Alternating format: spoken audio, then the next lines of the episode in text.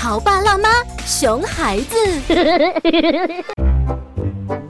哎，小帅啊，哎，过来过来过来，还有老爸一起来把这个颜色涂起来，好不好？好啊好啊好啊，呃，那你做爸爸的老师好吗？好啊，没问题，爸爸。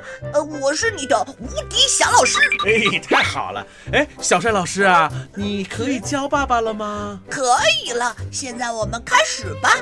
爸爸，你知道草莓是什么颜色吗？呃，草莓紫色。不对啦，啊是红色。哦哎呀，走开走开，我帮你涂，爸爸笨死了。儿子真厉害。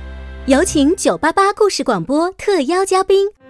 或许你还不知道，画画涂色不仅仅是培养孩子的艺术情操，而且也锻炼了孩子的知觉转换能力。孩子首先需要看到现实中的颜色转换成自己的理解，然后根据自己的理解选择画笔，给手的操作一个指令。这其实就是一系列的知觉转换过程。知觉转换的类型不仅仅是绘画涂色这一种，还包括视听的转换、听动的转换等。由中国科技大学终身实验室和故事广播共同打造的儿童学习习惯工具箱火热预售中。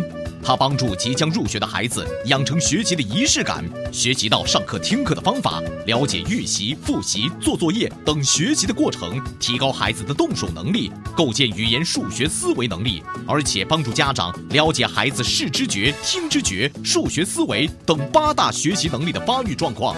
亲子互动，操操作简便，高效实用。想要了解的家长，请拨打故事广播办公电话零五五幺六三五零九七五五，或者关注 CNFM 九八八，进入公众微信号直接购买。